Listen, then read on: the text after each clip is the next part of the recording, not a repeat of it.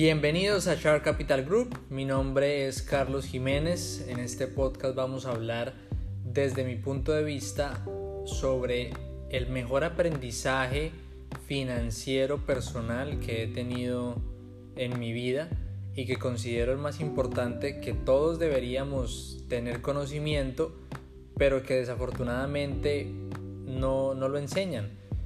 A los administradores de empresas la contabilidad, inclusive a ingenieros, a personas que estudian gastronomía, a personas de negocios internacionales, de marketing, les dictan contabilidad en la universidad, pero no le enseñan contabilidad en cuanto a finanzas personales. Siempre va muy enfocada a la nómina, al estado de resultados de la empresa, al balance general de la empresa, pero no a lo personal. A mí me enseñaron desde muy pequeño que uno debe tener un balance general personal para saber cuánto se gana en el mes, para saber si el capital está disminuyendo y en base a esa información poder tomar decisiones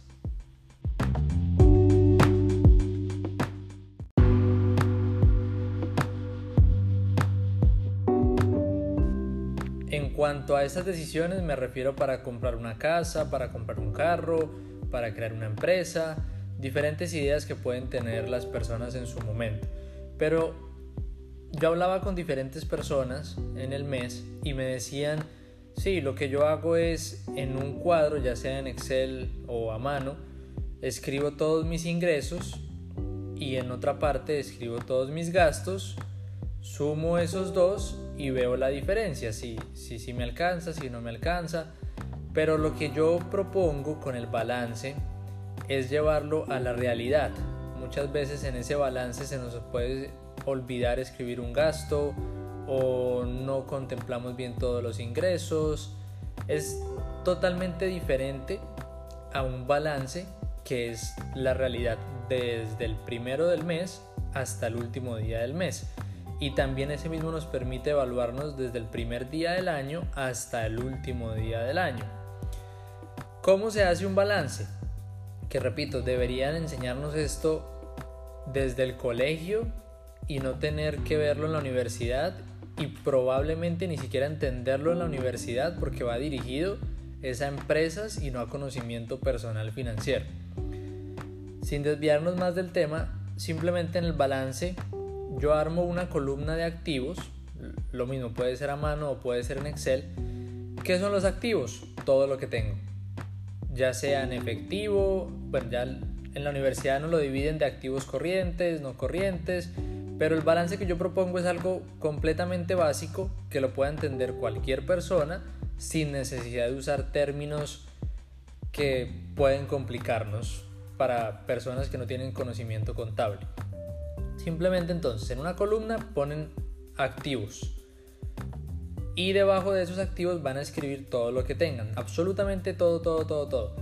Ya sea una cuenta en el banco, ya sea una cuenta de ahorros, ya sea un CDT, sea inversiones en la bolsa, efectivo, porque también el efectivo es lo que tenemos nosotros, ya sea ¿Qué más se me puede ocurrir? A ver, eh, bonos, bueno, ya me voy a más, ya temas más financieros.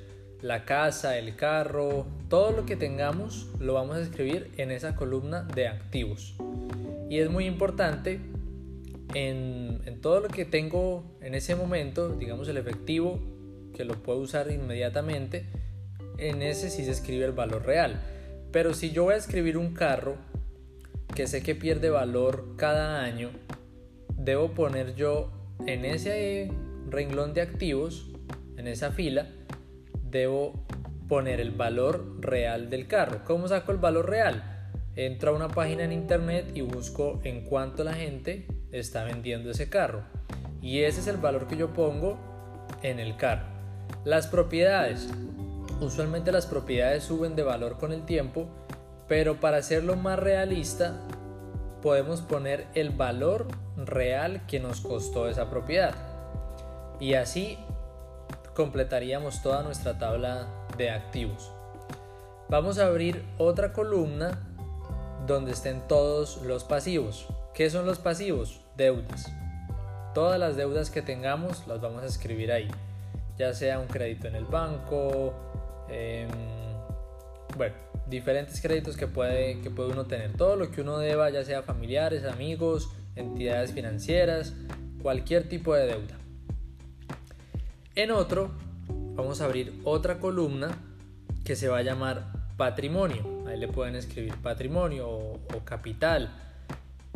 Y ese renglón lo vamos a calcular cogiendo la suma de todos los activos, o sea, la suma de todas las cosas que tenemos, menos la suma de todo lo que debemos. ¿Cierto? Y eso va a ser nuestro patrimonio, nuestro capital, lo que realmente tenemos a esa fecha. Entonces, les, repito, para la persona que de pronto no, no entendió, para que les quede bien claro, en efectivo voy a poner todo el dinero que tengo en efectivo a ese momento. Digamos, si yo estoy haciendo un balance en este momento, voy a escribir en ese renglón de efectivo todo lo que tengo en efectivo. Cuenta de ahorros. Entro a mi cuenta de ahorros, miro cuánto está el saldo de esa cuenta y pongo ahí el saldo. Lo mismo en el CDT y bueno, en las demás inversiones, todo tiene que ser a esa fecha lo que vale lo real. Lo mismo las deudas. Ya que tenemos el patrimonio, que es la resta de los activos menos los pasivos. Eso es lo que yo tengo a hoy o a cuando estén haciendo el balance en su momento. Luego vamos a armar esa misma hoja, pueden copiarla y pegarla, o bueno, las personas que lo hacen a mano si tienen que escribir, escribir todo de nuevo en otra hoja. Y todos los meses es importante tener esa cultura de hacerlo todos los meses sin falta a fin de cada mes, ya sea el 30 si el mes tiene 30, 31 o 29 en algunos casos, dependiendo del mes. Siempre que sea el último día de cada mes, voy a hacer ese balance. Y en la columna que estamos haciendo de ese mes, tenemos que restarle el patrimonio del mes anterior. Y esa es la diferencia de lo que aumentamos mes a mes o de lo que se disminuyó nuestro capital mes a mes. Esta parte sí es un poco compleja de, explicarla por audio. De pronto en la página web www.chartcapitalgroup.com en archivos financieros se puede descargar una plantilla de cómo hacer este balance que les menciono y es mucho más sencillo entenderlo visualmente y ya todo formulado. Sin embargo, voy a intentar explicarles, digamos, yo tuve ya mi balance de enero.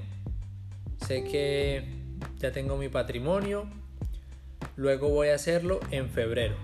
Entonces, copié, pegué en la nueva hoja de febrero y cambio los valores.